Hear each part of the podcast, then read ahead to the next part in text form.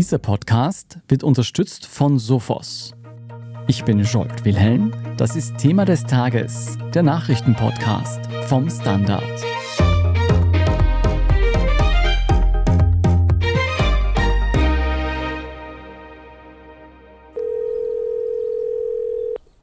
Да. Мама, привет. Где? В Буче. Буча? Буча. 20 miles outside the capital of Kiev, the scars are still deep and visible here. Hundreds of Ukrainians died there, many apparently executed by Russian troops as they retreated from the town last week. As Ukrainian troops and police investigators go house to house, they find more victims in Bucha, charred remains piled on top of each other. Massaker auf den Straßen, Bombardierungen von Wohnhäusern, Morde an Zivilisten.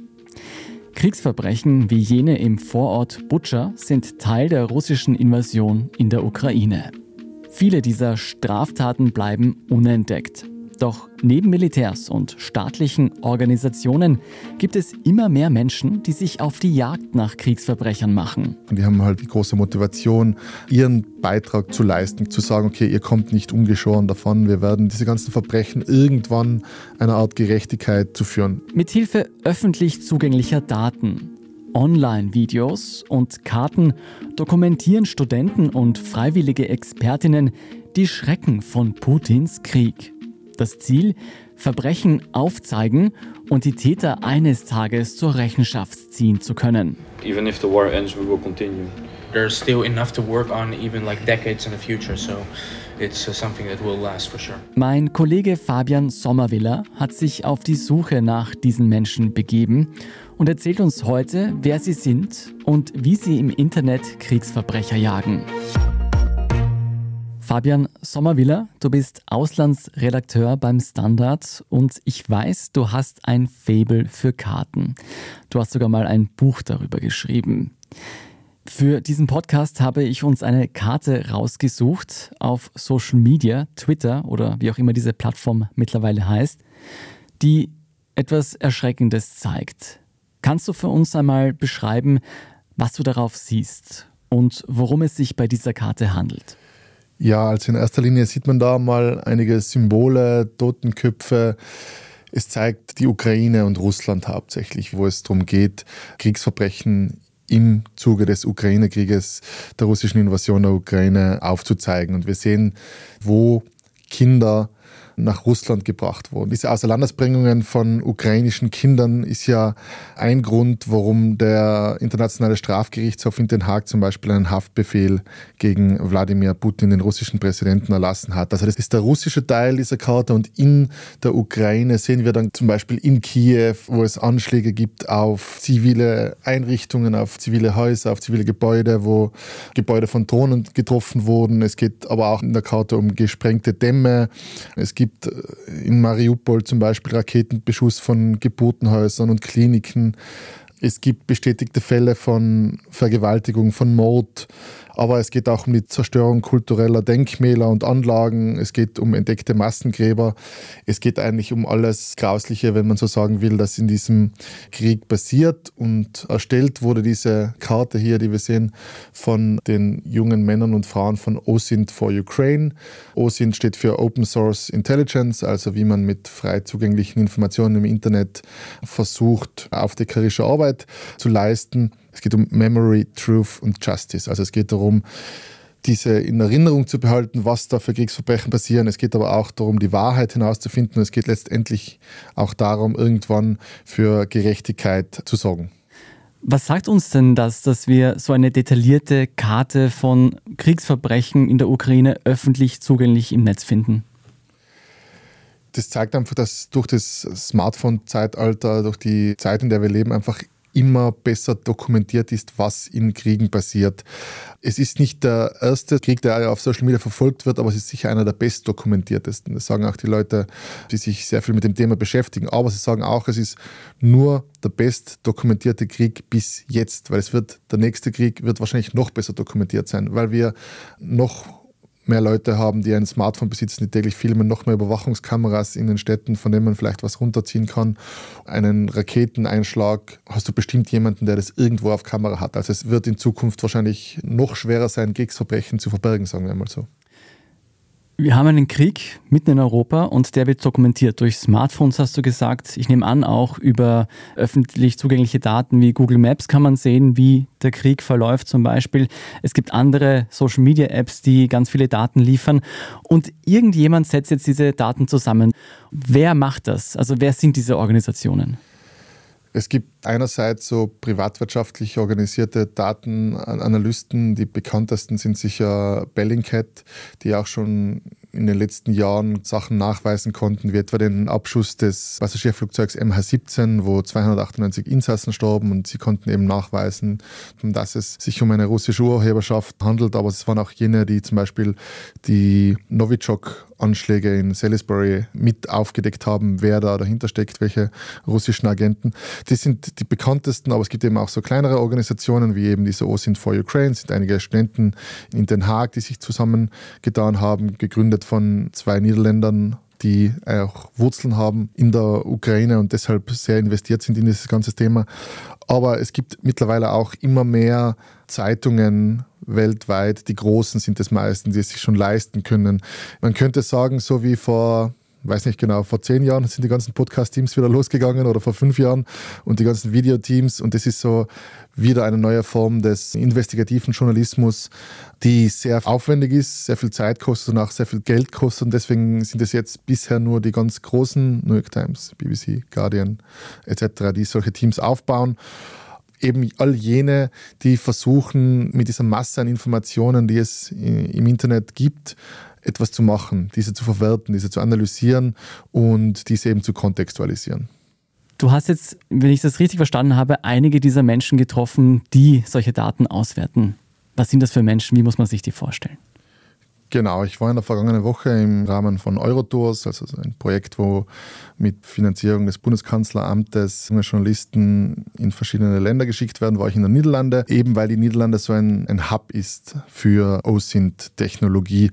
Und da habe ich mich zum Beispiel in Den Haag eben mit zwei führenden jungen Studenten von OSINT for Ukraine getroffen und da haben wir darüber gesprochen, also warum sie das zum Beispiel machen. Die haben halt so die große Motivation, einfach ihren Beitrag zum Krieg so zu leisten quasi. Zu sagen, okay, ihr kommt nicht ungeschoren davon, wir werden diese Kriegsverbrechen aufzählen, wir werden sie archivieren, wir werden sie hoffentlich irgendwann als Beweismittel für irgendwelche Kriegsverbrechen ja, zur Verfügung stellen können. Yeah, we want one place for war crimes to be seen. Yeah. Now it's very scattered, right, and not centralized. And we're Mhm. trying to solve it a bit. Exactly. There are a lot of bubbles, build bridges. True. Dann wiederum gibt es Bellingcat und Bellingcat versucht das Ganze jetzt auf eine andere Ebene zu heben. Es gibt so zwei Schienen, kann man sagen, bei Bellingcat. Die eine ist die schnelle Berichterstattung. Da sind ein paar Leute dabei, die sagen, okay, es passiert etwas, wer was, was können wir herausfinden. Da sind dann meistens binnen wenigen Stunden oder Tagen kommen schnelle Informationen raus, ein schneller Artikel und dann machen sie sowas. Nur mal zu klären, okay, worum geht es jetzt? you know, and not invent a new field of research, but sort of put pieces together that other people hadn't been putting together up to that point, and saying, hey, there's so much digital information out there, so many visual pieces of evidence online. There's no excuse for not doing this kind of work, right? Like you just have to kind of know that the information is out there, know where to look for it, and then know how to work with it. So like know how to archive it, know how to do the geolocation, how to verify the images, right? Dann gibt es die zweite Schiene bei Bellingcat und das ist das Justice and Accountability Team. Die arbeiten wirklich langfristig mit einem Zeithorizont von einigen Jahren, vielleicht sogar Jahrzehnten. Und die sagen, okay, wir wollen jetzt wirklich kategorisch Kriegsverbrechen archivieren für die Nachwelt. Wir wollen Beweise sammeln und wollen dafür sorgen, dass womöglich in zehn Jahren diese Videos, diese Analysen, die sie da aufbereiten, vor einem möglichen Kriegsverbrechertribunal eventuell Verwendung finden. Es gibt auf dieser einen Seite eben diese Art Investigativjournalisten, die über Jahre organisiert arbeiten, aber auch diese Studenten, die das nebenbei sozusagen neben ihrem Studium machen. Heißt das denn eigentlich im Prinzip, jeder könnte sich so einem OSINT, so einem Open Source Intelligence Verband anschließen und Internetdetektiv werden in guter Mission? Ich würde sagen, das eine ist der mögliche Einstieg für das andere.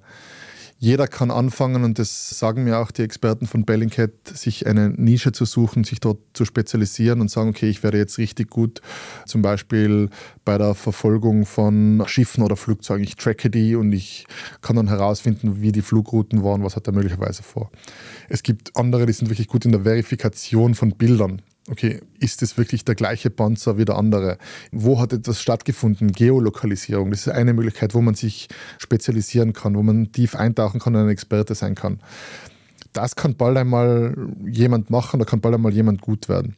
Damit man dann wirklich Kriegsverbrechen kategorisch aufarbeitet, damit sie wirklich in vielleicht zwölf Jahren in Den Haag Verwendung finden, da muss man sich schon exakt an sehr viele Regeln halten. Da muss man juristisch super geschult sein, um zu wissen, okay, was ist zugelassen, was ist legal, was kann vor Gericht verwendet werden, was wird die Verteidigung nicht zulassen oder bekämpfen.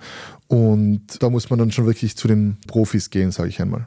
Was ich jetzt spannend daran finde, es klingt so, als würde ein gut Teil der Aufarbeitung dieser Kriegsverbrechen eigentlich in privater Hand liegen. Warum eigentlich? Haben wir dafür nicht staatliche Organisationen? Haben wir und die arbeiten auch. Was die Sache ist, es ist manchmal sind die Typen von Bellingcat zum Beispiel einfach besser schneller, anpassungsfähiger, als es vielleicht manche Regierungsorganisationen sind. Also ich möchte jetzt auch überhaupt nicht das Bild vermitteln, als wären die das allein die Kriegsverbrechen aufdecken. Sie haben auch überhaupt nicht die Kapazität dazu. Alle, mit denen ich gesprochen habe, sind komplett überarbeitet und deshalb sind sie wirklich nur ergänzend zu staatlichen Behörden. Auch diese werden nicht immer alles aufarbeiten können. Es ist einfach zu viel Information. Private und staatliche Organisationen ziehen in der Aufklärung über Kriegsverbrechen an einem Strang. Wir machen jetzt kurz Pause und danach schauen wir uns an, wie diese Jagd auf Kriegsverbrecher übers Netz, übers Internet tatsächlich funktioniert. Bleiben Sie dran. Jedes Unternehmen, jede IT-Security-Abteilung und jede IT-Umgebung ist anders. Deshalb bietet Sophos mit Cyber Security as a Service individuelle Möglichkeiten, ohne großen Aufwand ein erfahrenes Threat Hunting Team kompatibel zu ihren Anforderungen einzusetzen. Mehr als 17.000 Kunden vertrauen bereits auf Sophos MDR, dessen Service auch in Kombination mit Security Tools anderer Hersteller möglich ist. Jetzt informieren unter www.sophos.de/mdr. Wie viel Geld macht eigentlich glücklich? Werde ich mit Daytrading reich? Und ist jetzt der richtige Zeitpunkt, um in China zu investieren? Das und mehr sehen wir uns in der neuen Staffel vom Standard-Podcast Lohnt sich das an? Wir, das sind Davina Brumbauer, Alexander Amon und Michael Wendisch. Und gemeinsam mit Expertinnen und Experten fragen wir uns, wie ein Pyramidenspiel funktioniert, was eigentlich ein Baby kostet und ob es sich lohnt, in eine Steueroase auszuwandern. Lohnt sich das? Der Standard-Podcast über Geld findet ihr jeden Dienstag auf allen gängigen Podcast-Plattformen. Fabian, du hast schon einen sehr, sehr guten Überblick darüber gegeben, wer diese Arbeit der Aufklärung der Kriegsverbrechen bewerkstelligt. Jetzt würde ich gerne mit dir anschauen, wie funktioniert das tatsächlich? Also wie funktioniert es von Anfang an, wenn man den Laptop aufklappt, das Internet durchscrollt und dann sich auf die Suche nach Verbrechen begibt? Wie läuft das ab? Ja, im, im Endeffekt ist es wahrscheinlich sogar vergleichbar mit unserer täglichen Arbeit im Ukraine-Live-Ticker am Newsdesk, wo wir einfach mal schauen, was passiert. Es gibt leider wirklich jeden Tag Aktionen, die vermutlich Kriegsverbrechen darstellen. Es gibt ja da gewisse Kategorisierungen. Und dann, wenn man zum Beispiel hört, okay, da raucht irgendwas, da ist irgendwas passiert, da schlagt jemand Alarm. Dann sind das meistens die Menschen vor Ort. Irgendjemand kriegt halt immer was mit, sozusagen. Okay, da geht eine Rauchwolke auf, ich mache ein Video, ich stelle es auf Telegram. Und die machen dann meist sowas, okay, sie schauen sich das mal an, okay, wir haben da ein Video, okay, was machen wir mit dem Video? Woher kommt es? Wer ist der Original Poster sozusagen? Wer hat es als erster hochgeladen? Versuchen wir das herauszufinden. Dann in die Metadaten gehen, okay, was finden wir heraus? Dann schauen, okay, gibt es ein zweites Video? Passen die Videos zusammen? Ist es an der gleichen Stelle? Ist die Rauchwolke die identische? Oder sind es zwei Explosionen? Ist es ein altes Video? Ist es ein neues Video? Und dann geht es natürlich los, okay, gibt es weitere Beweise? Gibt es Quellen vor Ort, die sie anzapfen können? Aber es ist so zum Beispiel Bellingcat, und das hat mich überrascht, die sagen, okay, wir haben noch nie eine Quelle vor Ort selbst jetzt angerufen, gesagt, hey, wo hast du dieses Video aufgenommen? Weil er gesagt, dann begebe ich mich sofort in eine Abhängigkeit. Ich werde vielleicht angelogen, ich werde vielleicht manipuliert, instrumentalisiert, was auch immer. Deshalb sagen sie, okay, wir versuchen und wir machen das alles von zu Hause aus mit unserer Analysefähigkeit vom Desktop. Das hat mich wirklich überrascht. Dann gibt es wiederum andere, die einfach ihre Quellen vor Ort haben, die dann sagen, okay, schau, wir wissen das, wir wissen es aus dem Geheimdienst, wir wissen es aus dem Nachrichtendienst, wir wissen es vom Militär, wir wissen es von Menschen vor Ort, wir haben mit denen gesprochen etc. Die versuchen so mehr Fleisch reinzubringen, mehr, äh, dass es etwas stichhaltiger ist. Und da gibt es dann viele verschiedene Wege. Vielleicht schaut man sich Satellitendaten an, vielleicht schaut man sich an, warum gibt es überhaupt ein Interesse, dort etwas hochzujagen. Was gibt es dort für Munitionslager? Wer war vorher dort? Was könnte das für eine strategische Bedeutung haben, da etwas zu treffen? Oder war es wirklich nur ein, ein ziviler Beschuss? Also da gibt es wirklich multiple Wege, sage ich mal, wie man dann zu einer Wahrheit oder der bestmöglichen Wahrheit kommt. Es klingt, als würde man einfach tausend Puzzlestücke versuchen zusammenzusetzen. Was mich jetzt auch überrascht hat, war die Aussage, wir sprechen nicht mit den Primärquellen, weil wir uns nicht beeinflussen lassen wollen. Aber da wäre jetzt eigentlich meine Frage, wie eng sind denn solche Open Source Intelligence Organisationen verstrickt mit Leuten vor Ort, wie dem Militär oder auch mit ja, Aufklärungsdiensten, Nachrichtendiensten von staatlicher Seite?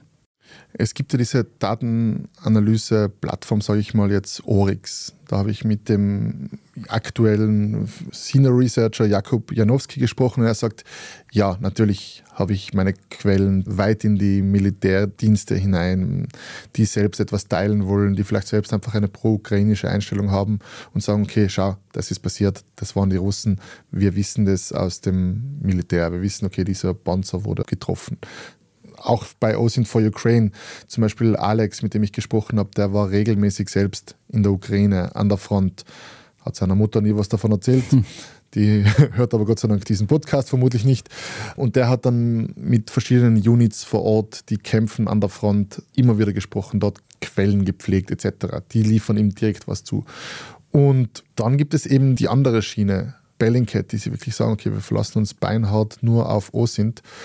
Aber die sagen halt auch, wir sind komplett abhängig davon, ob Leute irgendwas hochladen. Also ganz oft leben OSINT-Experten einerseits von Glück, dass es zufällig eine Kamera gibt, die öffentlich verfügbar ist, dass es zufällig der Satellit im richtigen Moment drüber geflogen ist, dass zufällig jemand eine Dashcam laufen hat im Auto oder ganz oft auch von der Dummheit der Soldaten, die sich selbst bei Kriegsverbrechen filmen, das vielleicht irgendjemandem schicken, der lädt es hoch, irgendwo und dann hast du auf einmal einen Beweis für Kriegsverbrechen. Ganz viele Kriegsverbrechen werden von Menschen selbst gefilmt und ins Internet gestellt. Das ist unglaublich.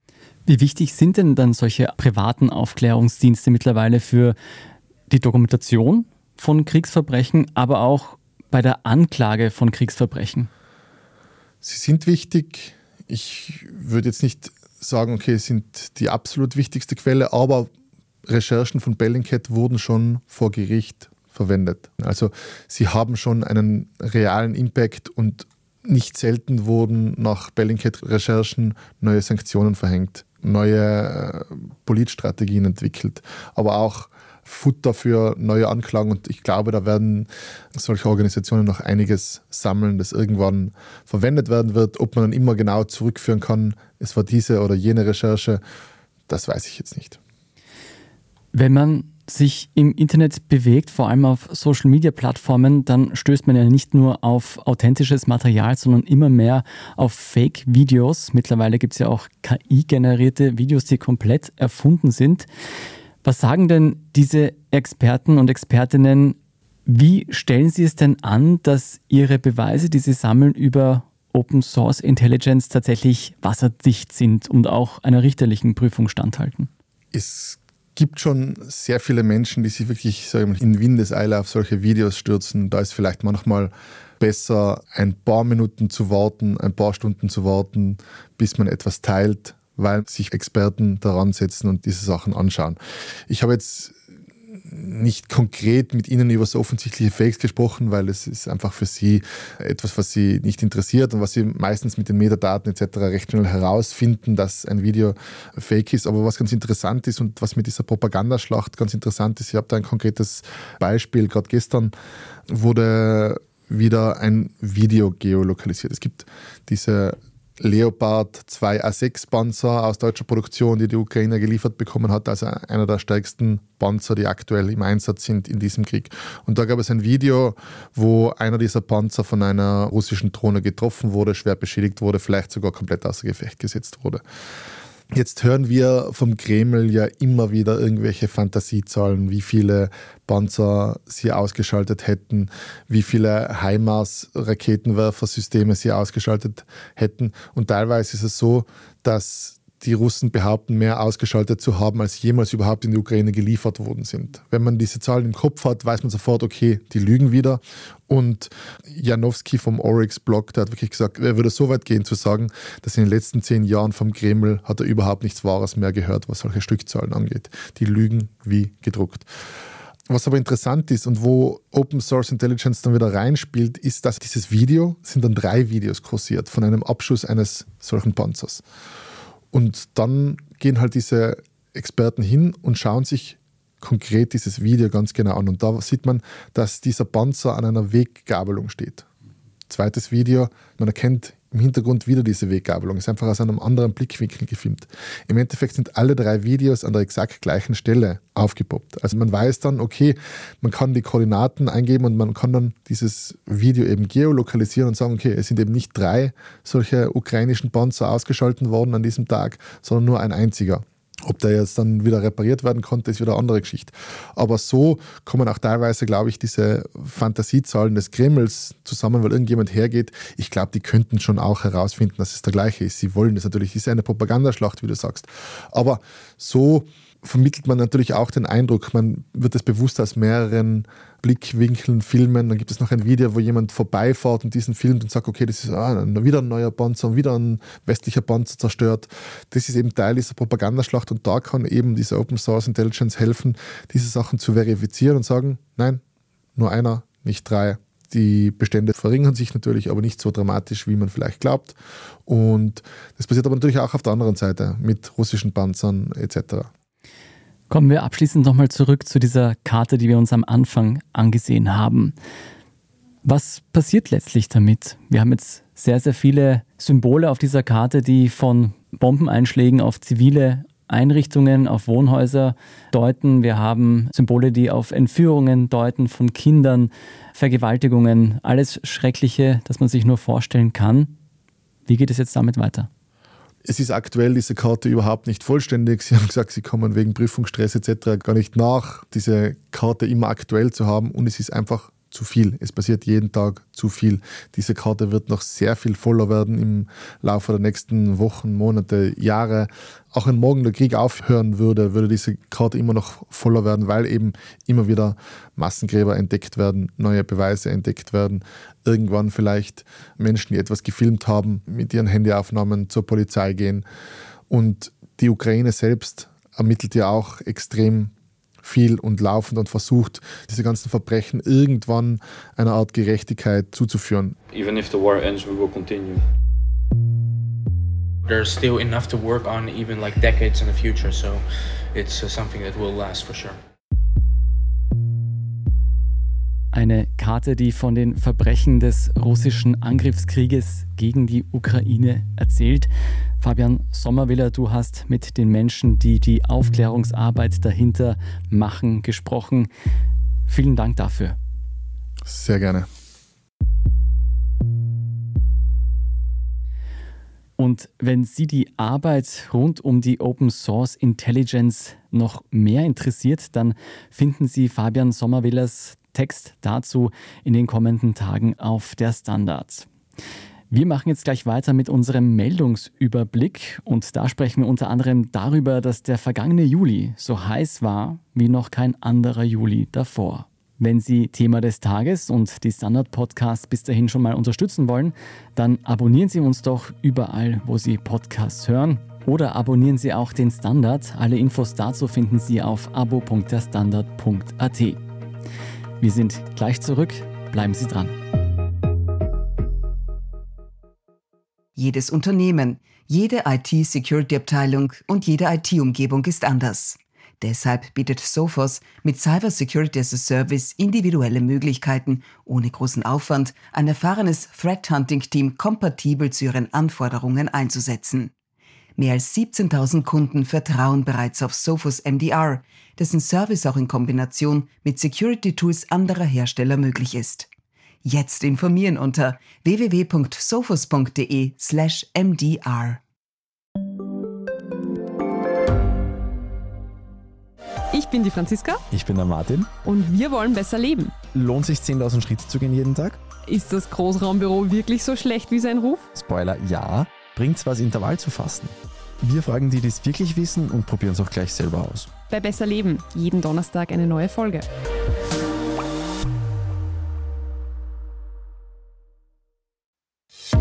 Und hier ist, was Sie heute sonst noch wissen müssen. Erstens. Der vergangene Juli war der heißeste Juli, der je gemessen wurde. Laut dem Klimawandeldienst des EU-Erdbeobachtungsprogramms Copernicus hatte es im Mittel 16,95 Grad Celsius. Das sind schätzungsweise 1,5 Grad mehr als der Schnitt der Jahre 1850 bis 1900. Von den Problemen, die damit einhergehen, zeugen die Hitzewellen der nördlichen Hemisphäre. Zu den Hotspots gehörten auch Südeuropa und der gesamte Mittelmeerraum. Doch auch südlich des Äquators war es deutlich wärmer als sonst zu dieser Jahreszeit, beispielsweise in mehreren südamerikanischen Ländern und in der Antarktis. In der gestrigen Podcast-Folge haben wir über die massiven Folgen des Klimawandels auch für Österreich berichtet. Zweitens, das Ende der kalten Progression bringt Steuerzahlern und Steuerzahlerinnen 3,65 Milliarden Euro. Zwei Drittel davon fließen 2024 über die Anhebung der Tarifstufen direkt an die Steuerzahlerinnen zurück. Wie das letzte Drittel eingesetzt wird, darüber entscheidet die Regierung.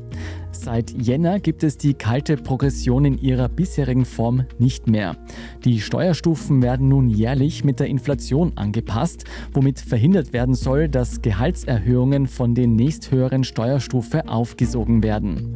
Und drittens, apropos Gehalt, 380.000 Euro brutto im Jahr. So viel verdient ORF-Generaldirektor Roland Weismann. Er hat als erster der ORF-Topverdiener sein Gehalt öffentlich gemacht.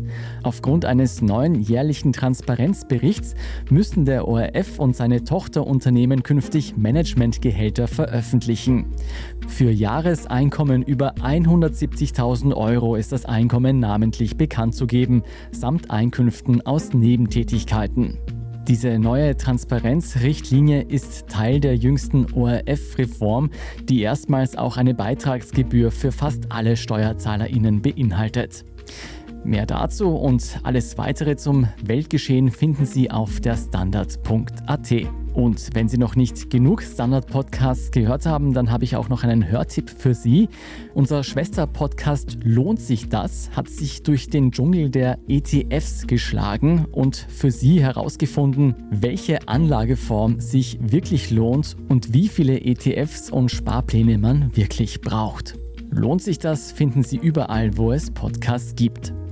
Falls Sie Feedback haben, dann schicken Sie uns das gerne an podcast.derstandard.at. Und wenn Sie uns dabei helfen wollen, dass noch mehr Menschen Thema des Tages und auch die Standard-Podcasts der anderen Formate hören, dann hinterlassen Sie uns gerne eine gute Bewertung und einen Kommentar auf der Podcast-Plattform Ihrer Wahl. Ich bin Scholt Wilhelm. Vielen Dank fürs Zuhören, Baba und bis zum nächsten Mal.